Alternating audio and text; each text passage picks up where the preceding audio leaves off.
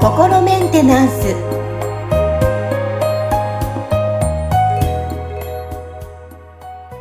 はい、えー、皆さんいかがお過ごしでしょうか？心メンテナンス、えー、今日6回目になりますね、えー、本日もアシスタント三上めぐみと気候ヒーラーの吉村隆二です。はい。吉村さんよろしくお願いしますよろしくお願いしますはいさあ今日6回目ということで今日のテーマ気候と健康。で、5回目では瞑想っていうお話をね、えー、いろいろ瞑想について聞きましたけども、さあ、気候と健康。はい。やっぱり関わりはね、あのー、内側の部分ではすごいあるのかなっていうふうに今までのお話も聞いてきて、あのー、感じてはいるんですが、やっぱり外側にも影響はあるんでしょうか？その外側っていうのはその体の。体の、そうですね。はいはい。あの、そうですね。まあ、あの、実際に、その、中国とかから伝わってきている伝統的な気候って、うん、大体、こう皆さんは、その、健康法としてやってる方が多いと思うんですよ。ああ、はい。ね、先ほど太極拳の話もありましたけどもね。はい。そうですね。ゆっくりこう体動かしながら。はい、うん。うん。だから、まあ、太極拳ももともとはね、その、戦うためのその武術だったっていうのもあるんで、そういう意味では、その気候を、その、なんていうのかな、体をなんか強くするとかね、戦って負けないようにするための気候みたいなのももちろんあるわけですけど、はい。ただまあね、今の時代そんなその、なんか素手で肉弾戦で戦うなんていうことはそうそうないわけですよね。そうですね。そうです。オンラインも発達してなかなかね、会う機会もね。ないですしね。はい。はい、だからまあそういう意味では、そのなんか健康法として使うっていうのが理にかなってるかなとは思うわけですよね。はい、で、あの、そういう意味ではその自分でそのこう呼吸を整えて、あのね、こう、なんていうのかな、心をこう落ち着けて、その気の流れをこう整えていくっていうことは、その、まあ、言ってみたらそういう自律神経のバランスを整えるであったりとかね、あの、体の中のその血液だったり、リンパだったりとかっていうその体液を循環させるとか、そういうことにも、あの、結構その気の巡りっていうのは関わっているんで、その、なんでしょうね、健康法としてはすごくいいものなんじゃないかなと思いますし、うんうん、あとはその、まあ、言ってみたらそういうこう手かざしみたいなことでね、こう手から気を出すことで、その、こう、体、心や体を癒すみたいな感じの手法とかも、あの、いろいろあるから、そういう意味ではその健康と気候っていうのは、こう、かなり密接なところにあると思ってるんですね。あの、で、まあそこのその気候っていう大きなくくりの中で言うと、まあ僕がやっているその心メンテナンスっていうね、新しく、まあ言ってみたら、オリジナルで作り上げた手法っていうのは、その中でもまたちょっと変わったところをその扱っているんで、その、もともと僕、その、ね、心理カウンセラーになろうと思って、心理学の勉強してたところから、こう、ね、こっちの道に入ってきたっていうのは、こう。初回でね、お話聞きましたよね。はい。はい。はいで、そういうのがあるんで、その、まあ、もともと僕のその興味が向いてるところっていうのは、その心の健康だったわけですよね。うん、で、あの、ただ、実際にじゃあその心の健康っていうところで、その、なんていうのかな、古い感情とかトラウマとかっていうところが原因になって、その溜まっているストレスですよね。っていうものを軽減させていった結果、その、その人がお悩みだった体のその症状が改善したっていうことは、あの、結構実はたくさん起きてるんですね。うん、はい。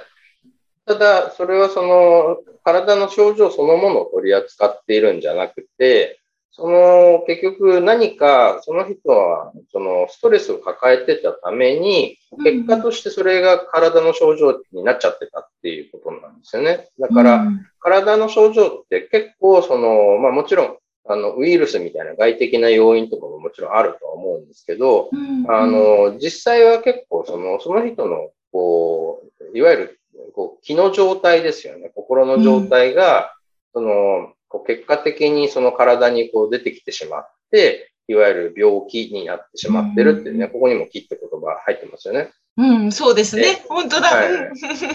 そうで、病は気からみたいな言葉もあるじゃないですか。うんうんうん。だから気持ちが前向きな人って、あんまり風邪ひかないんですよ。ひかない、私ひかない。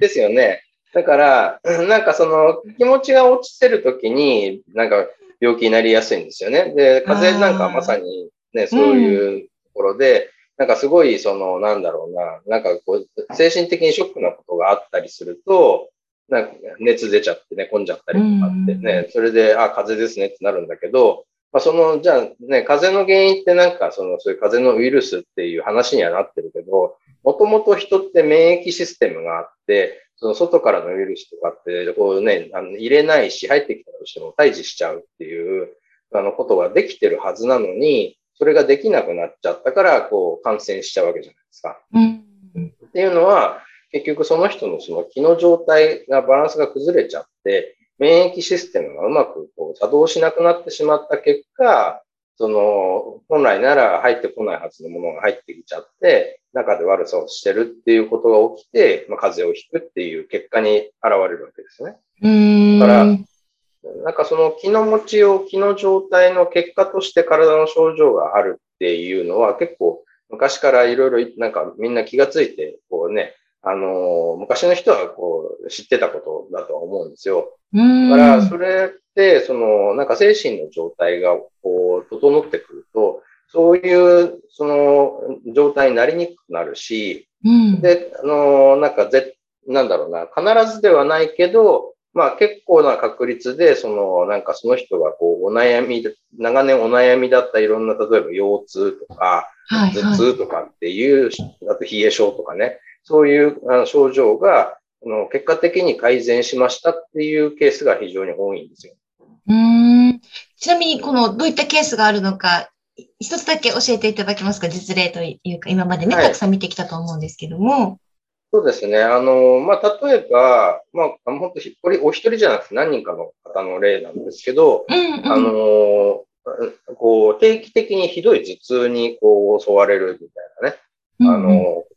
方。で、その、もう本当にその頭痛が来ちゃった時は、もう薬飲んでも効かないんで、もううずくまってるしかないみたいな状態の人っていうのは、まあなんかね、あの、よくよく話聞くと、その、あんまり口には出してないけど、そういう悩み抱えてる人って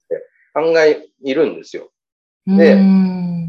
その、なんかその方たちはもう、なんか、これはもうなんか一生付き合っていく症状だと思ってるから。あ、また来たなとか、ああ、みたいな感じですかね。はいはい、そう、だからもうわざわざなんかこうね、そういう人に伝えたりもしなくて、痛い時はひたすら一人で我慢してるみたいな人が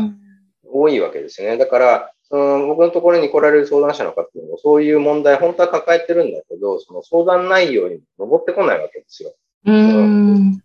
で、別のことで、そのお悩みに関して相談があって、それに関してこうね、その気を整えることで、改善にこう導いていくっていうことをこうしていくわけですね。で主に僕はその人間関係とか、そのストレスみたいなことを扱ってきたわけですけど、でそうすると、その方たちが、その、なんか抱えてた人間関係のトラブル、結構ね、親御さんとのなんか人間関係のトラブルとかが、こう、自分の感覚としてはなんか、その、多いかなと思うんですけど、おっしゃってましたね。はい。問題を抱えてる人って実は、その、こう、定期的にひどい頭痛に見舞われるみたいなことっていうのが、